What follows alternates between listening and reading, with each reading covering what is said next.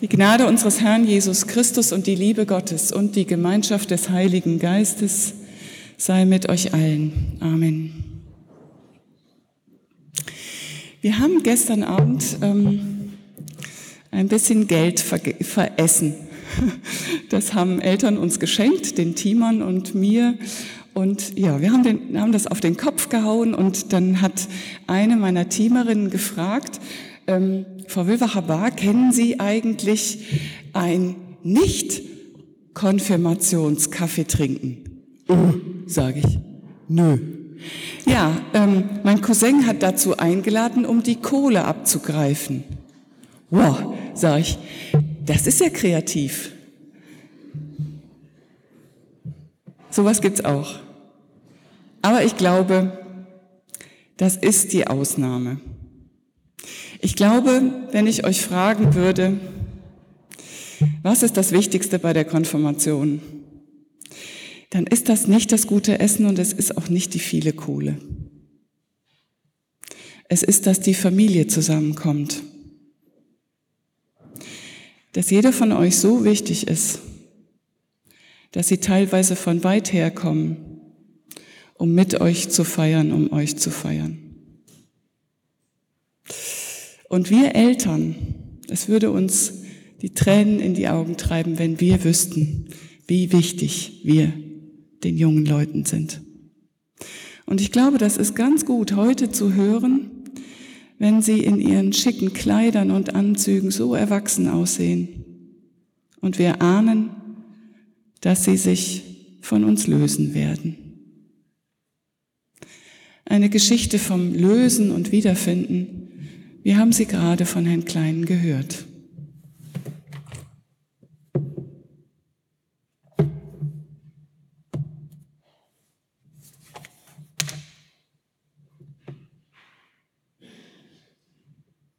Lukas berichtet,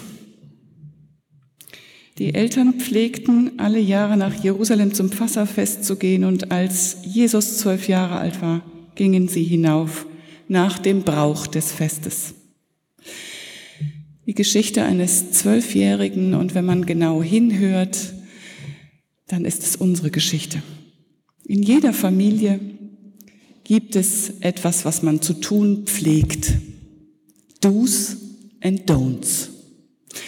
Bei uns ist das das Tischgebet, dass wir nicht anfangen zu essen, ohne dass wir Gott gedankt haben. Es ist auch, dass wir einander sagen, wenn wir weggehen und wann wir wiederkommen. Schon hier ahnt man, hm, das könnte nicht so ganz unwidersprochen sein. Warum muss ich meinen Eltern immer sagen, wo ich hingehe und wann ich wiederkomme? Und überhaupt, warum kann ich nicht essen, wenn ich gerade Hunger habe und am Kühlschrank vorbeikomme und muss warten, bis die Familie zusammensitzt zum Essen? Und in frommen Familien, warum muss ich immer warten, bis das Tischgebet fertig ist? Und bei mir als Kind da wurde am Sonntag nach dem Essen die Bibel gelesen. Wie langweilig ist das denn? Es gibt Do's and Don'ts. Wie alle Jahre marschiert Jesus brav mit seinen Eltern nach Jerusalem zum Fest. Und ich glaube, das war eine Mischung aus religiöser und weltlicher Feierei. Also so wie an Ostern immer die Frühlingskirmes ist. Und als das alles vorbei ist, geht man wieder zurück in den Alltag und der Zwölfjährige bleibt einfach da. Da blieb der Knabe Jesus in Jerusalem und seine Eltern wussten es nicht. Das ist schon ein starkes Ding. Er macht sein Ding. Wir gehen mal spazieren, sagen die halbwüchsigen Töchter unserer Nachbarin. Hm. Die Eltern denken, hä? Spazieren? Das haben sie ja noch nie gemacht. Und als die Töchter wiederkommen, schnuppern die Eltern an ihnen. Habt ihr geraucht? Oh, nö, da waren so Jungs, die haben geraucht. Na klar. Kluge Eltern schlucken ihre Sorgen und ihre Ängste um ihre Kinder, deren Freunde und deren möglicherweise schlechte Gewohnheiten hinunter und hoffen, dass alles gut wird und beten, dass alles gut wird. Sein Ding machen. Es kommt die Zeit, da muss man sein Ding machen. Da muss man ausprobieren, wie das schmeckt. Das Bier, die Zigarette, der Sex. Da muss man provozieren und einfach mal das Gegenteil machen von dem, was die Eltern sagen, um herauszufinden, wer man selber ist und wie das für einen selber ist. Für Eltern und Kinder sind diese endlosen Diskussionen um Hausaufgaben machen, Instrument üben, begrenzte Zeiten am Computer und am Handy, Zimmer aufräumen und vielleicht auch um die Freitags for Future Demonstrationen ziemlich nervig, aber sie sind nötig und wichtig, um den eigenen Standort zu finden. Ich zitiere wieder diese unglaublich aktuelle Geschichte von Lukas. Sie meinten aber, er wäre unter den Gefährten und kamen eine Tagesreise weit und suchten ihn unter den Verwandten und Bekannten. Und da sie ihn nicht fanden, gingen sie wieder nach Jerusalem und suchten ihn. Und es begab sich nach drei Tagen, da fanden sie ihn im Tempel sitzen, mitten unter den Lehrern, wie er ihnen zuhörte und sie fragte. Und alle, die ihm zuhörten, verwunderten sich über seine Rede. Jesus lässt seine Eltern gehen und diskutiert mit wildfremden Menschen, mit wildfremden Lehrerinnen und Lehrern. Wohl dem, der gute Lehrer hat. Das müssen nicht immer die Eltern sein. Das können Paten sein, Omas und Opas, Stiefmutter und Stiefvater. Und es ist manchmal ganz gut, die als Sparringspartner zu haben, weil die einem nicht so wahnsinnig nah sind und man nicht so eine wahnsinnige Angst davor hat, die zu enttäuschen und zu verletzen. Und es ist gut, wenn sie einem ihr ehrliches Gesicht zeigen. Ein ehrliches Gesicht hat manchmal auch Tränen in den Augen. Ich weiß noch wie heute, dass man eine Stecknadel hätte fallen hören können, als die über 80-jährige Frau G bei uns im Konformantenunterricht da vorne stand und zu Gast war. Aufstehen gegen rechts war unser Thema. Und Frau G. hat erzählt, wie ihr Vater, Sozialdemokrat, von den Nazis schikaniert wurde, verprügelt wurde, vom Fahrrad geholt wurde, in den Graben geschmissen wurde. Und wie ihr Onkel, Sozialdemokrat, von den Nazis weggeschlossen wurde und nie mehr wiederkam.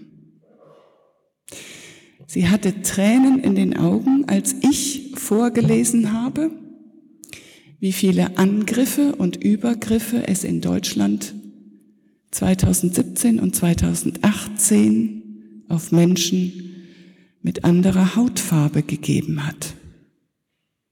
Und dann sagt sie, ich habe Angst.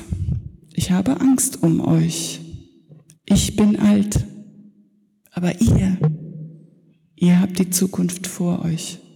Und deshalb werde ich nicht meinen Mund halten. Und wir glaubten's ihr. Es ist ein Glück, Lehrerinnen und Lehrer zu haben, die zuhören und diskutieren, die ehrlich sind, die nicht verurteilen, aber denen auch nicht alles egal ist.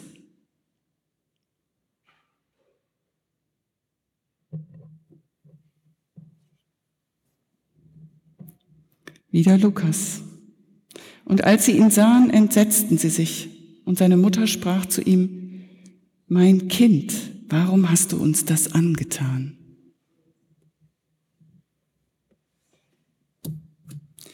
Klar haben Eltern Angst um ihre Kinder. Sie haben Angst, wenn sie sich ausprobieren.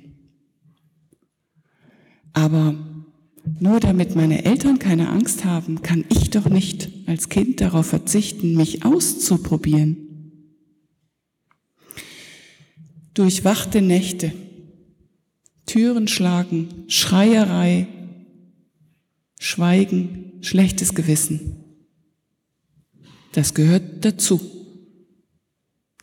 Und zwar auf beiden Seiten.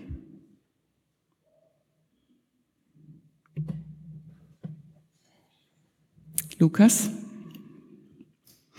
Und er sprach zu ihnen, warum habt ihr mich gesucht? Wusstet ihr nicht, dass ich sein muss in dem, was meines Vaters ist?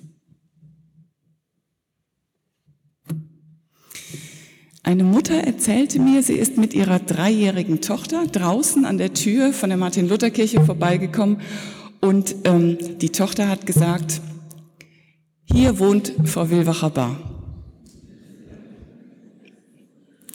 Ja, das stimmt. Das ist mein zweites Zuhause. Hier gehe ich hin, wenn ich was zu lachen habe und wenn ich was zu weinen habe. Wir haben in einer der letzten Konfistunden Post-its geklebt. Ihr solltet Post-its kleben an Orte, wo ihr hier in der Martin-Luther-Kirche euch ein bisschen zu Hause fühlt. Und da waren ganz viele da, wo auch diese Fotos hängen, von denen ihr hinterher auch welche mit nach Hause nehmen könnt. Also da in der Fürstenecke, weil ihr da gesessen habt und die Tontechnik fürs Krippenspiel gemacht habt. Da waren einige hier am Taufstein, weil ihr in der Osternacht getauft worden seid. Und einer hat gesagt, boah, ich war so aufgeregt. Und als ich das Wasser auf meinem Kopf gespürt habe, da bin ich ganz ruhig geworden. Und dann war ein Post-it auf unserem Kruzifix. Und das hat mich sehr interessiert. Da habe ich gefragt, ähm, wer hat das hingeklebt und was hast du dir dabei gedacht? Und das lese ich jetzt. Also, ich habe es hingeklebt, weil ich damit ausdrücken will, jemand ist für mich da. Ich soll für andere da sein, eben alles verwirklichen, was Jesus in den Geschichten, die man von ihm kennt, vorlebt. Und das habe ich im Herzen. Da brauche ich eigentlich kein Abendmahl, keinen Pfarrer, schlecht für mich, keine Pilgerreisen, keine Beichte für. Aber stimmt doch eigentlich. Im Haus Gottes sein kann man überall auf der Welt, wenn man Jesus im Herzen hat und weiß, man ist nie Gott verlassen und jeder Mensch ist ein Mitmensch. Wieder Lukas. Und sie verstanden das Wort nicht, das er zu ihnen sagte. Sie verstanden nicht. Manchmal versteht man sich nicht. Und je näher man sich ist, umso weher tut es. Leon, ich bin total froh, dass du da bist. Komm rein. Gott sei Dank.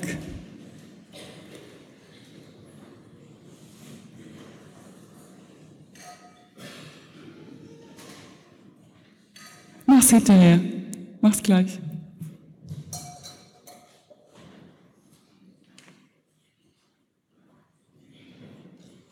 Schön. Also, manchmal versteht man sich nicht. Und dann tut's total weh, weil man sich doch so nah ist. Dann ist mein Kind verschlossen und erzählt mir nicht mehr, mit welchen Freunden er zusammen ist. Und sie nimmt mich nicht mehr mit auf diese Gefühlsachterbahn. Wow, das war doch immer anders. Auch für uns Eltern ist es gut zu wissen, dass wir im Haus Gottes zu Hause sind, dass unsere Kinder uns geschenkt sind. Vom Leben sagen die einen, ich denke, sie sind uns von Gott geschenkt. Und Gott zieht sich nicht einfach zurück aus der Verantwortung. Es ist für mich in schlaflosen Nächten ein Trost, dass ich für meine Töchter, wir haben zwei, beten konnte und immer noch kann. Da sage ich dann, lieber Gott, ich weiß nicht, was richtig und falsch ist. Ich weiß nicht mehr weiter. Und vielleicht habe ich da auch was falsch gemacht. Ich bitte dich, kümmer du dich um unsere Töchter und hab Erbarmen mit uns allen. Nicht immer bin ich danach eingeschlafen, aber immer ist mir das Herz ein bisschen leichter geworden.